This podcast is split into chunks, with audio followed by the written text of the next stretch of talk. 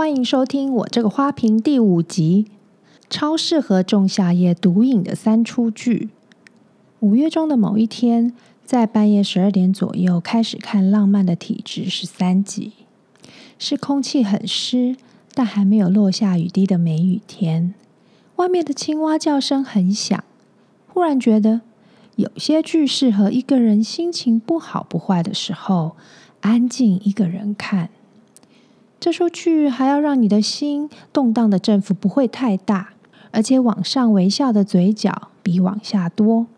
大概五比一吧。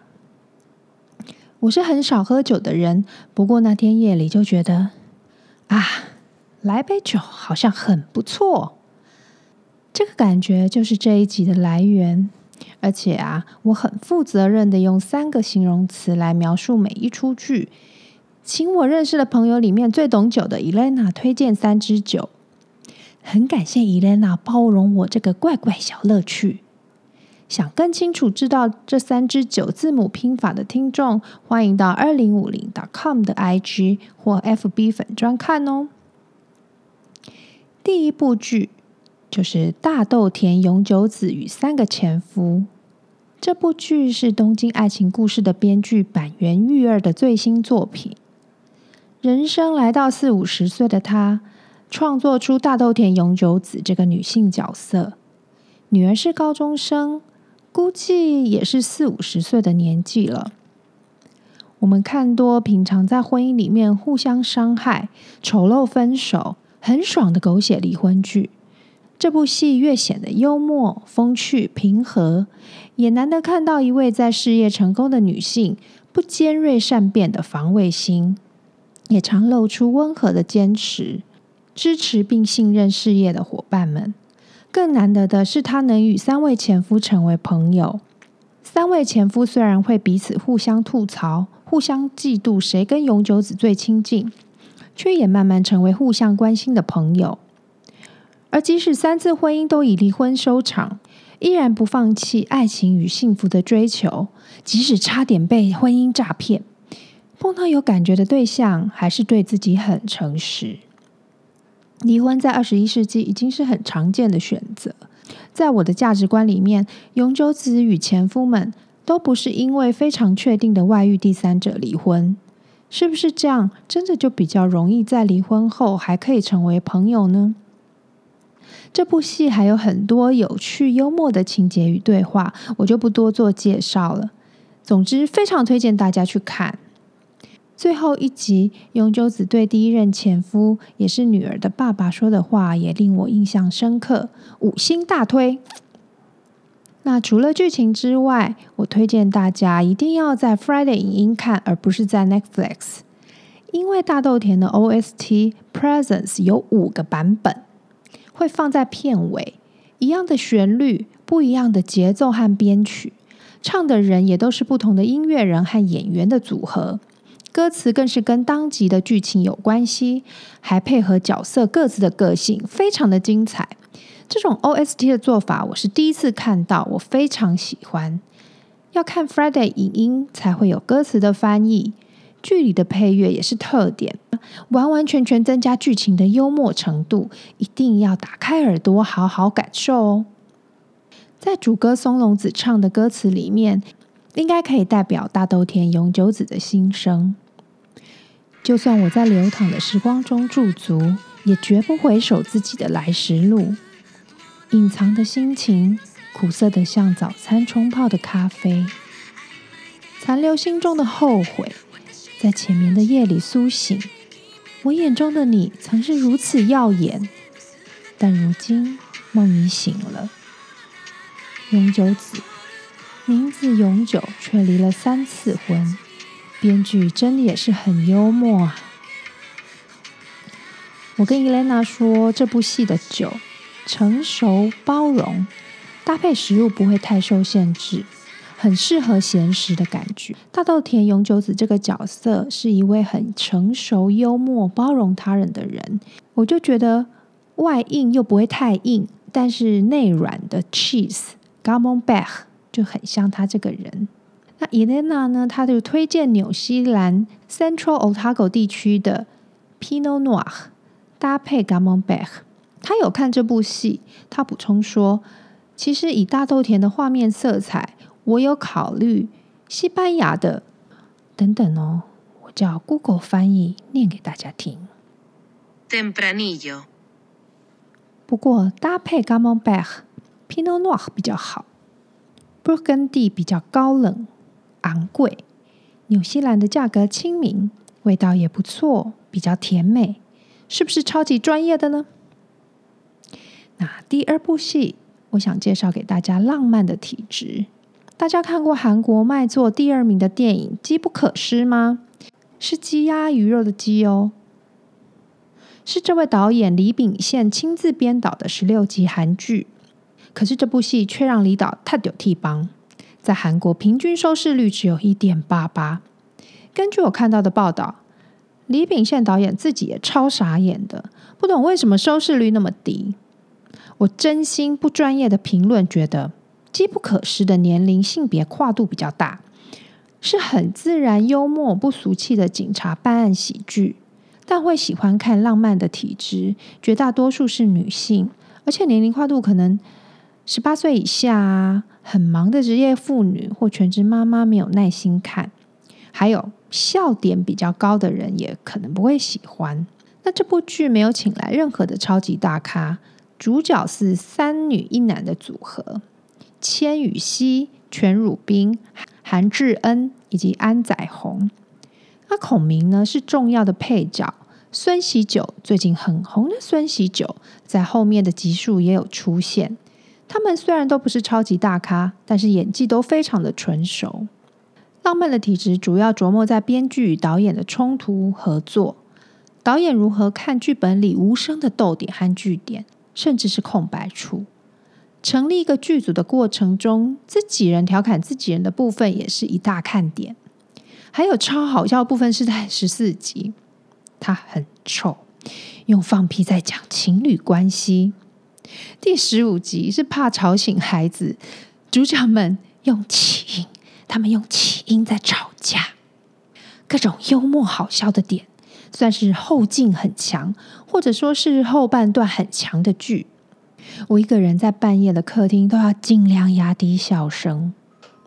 一样五星大推，Friday 影音还可以看得到。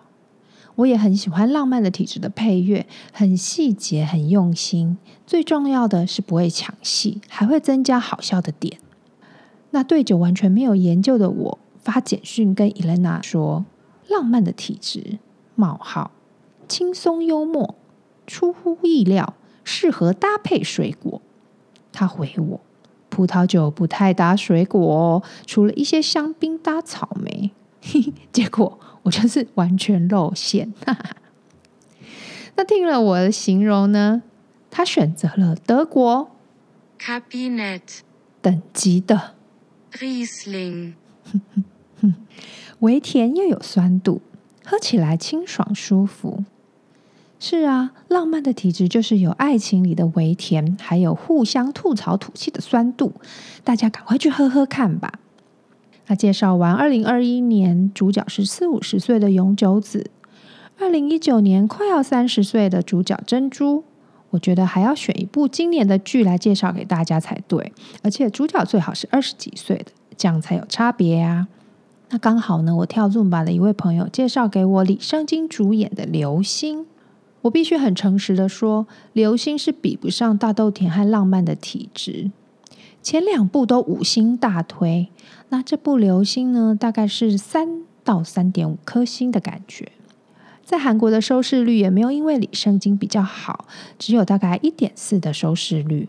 内容是在讲演员和他们的经纪公司、影视记者还有黑粉的故事。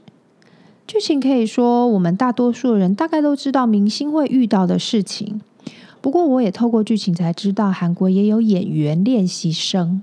整部戏看起来的流畅度很不错，就像我开头说的，心动的幅度不会太大，可是也不会不耐烦。就是夜里你还不想睡，想要看点什么轻松的剧，就可以在爱奇艺选《流星》来看。有看《流星》的人对男主角金永大有什么感觉吗？我是没有看《Pen House》，在《流星》里面看他就觉得，嗯，有帅，嗯，演技也好，但到底缺了什么呢？是少了什么点魅力吗？这有点想不出来，还是少了点气势？不过是不会影响看剧的心情啦。这部戏我发给伊莲娜的描述是美美的、顺顺的（括号感觉就像气泡酒）。他帮大家选了气泡酒中意大利的 Prosecco。大家有没有发现，为什么意大利文的时候是男的的声音呢？我也很好奇，原来 Google 翻译有因为语言的关系有性别的差别哦。伊莲娜说不选香槟的原因，除了价格高，酸度也高。那喜欢气泡酒的朋友要赶快记下来哦。最近端午节过了，梅雨季好像也过了，还常常下雨。那下大雨就没有蛙鸣，伴着下雨的声音，喝一杯酒，看一部戏，一样很享受。希望大家很喜欢这三部戏。啊啊，等一下，流星没看没关系，可是大豆田永久子和三个前夫，还有浪漫的体质一定要看哦。再次感谢锲而不舍推荐我这两部戏的闺蜜，五星，真的五星大推。花瓶新闻，本集播出的时间是六月二十八。有人去看过是枝裕和导演的新电影《婴儿转运站》了吗？我曾经说，我再也不要看他的电影了，都让我揪心难过，哭很久。不过这部电影我一定要去看，因为我太喜欢演员 IU 了，胜过了歌手 IU。他在我的大叔和 Luna Hotel 里面的演技都让我目不转睛，尤其他那双眼睛，你真的会觉得。完完全全被他吸引住，希望这次是枝裕和导演的电影不会那么忧伤。以上的花瓶新闻是我在六月十二号就写好的内容，十三号呢，我来到耳瓜录音室录音，没想到被我愚蠢的删除，SD card 还 format 掉了，只好今天六月二十五日来重录。好处是，哼哼哼。我昨天已经去看了《婴儿转运站》，而且是看早场第一场。我真的很喜欢，不论是宋康昊、IU、姜栋元都演得超好的，那位童星啊，甚至 Baby 童星也都好棒哦，好像应了我的祈祷吧。节奏跟是枝裕和过去的作品一样是慢的，有几个段落我有掉眼泪，但是却是我笑声最多的一部是枝裕和导演的电影。整体的慢节奏，在他们寻找买家的旅途中，刚好可以让我们想一想导演想传达的内容。这些内容呢，都从每个演员不同的角度，透过对话来看弃婴这个问题。不想养就不要生吗？有了 Baby Box，能更好保护婴儿，真的就有更多不想负责任的人吗？那爸爸呢？怎么都怪妈妈呢？政府的责任呢？社会中的你和我呢？当然，还有是枝裕和导演一直提问的：家庭是什么？有血缘关系的人才是家人吗？画面很美，角色在对话的镜头转换很细腻、很顺畅，配乐也很好听。希望大家可以因为我的介绍，赶快去电影院看《婴儿转运站》，五星大推哦！在家的时候也可以倒一杯酒来伴随你看剧的时光。这次我这个花瓶就到这里，希望大家赶快去买酒来喝。下次见喽！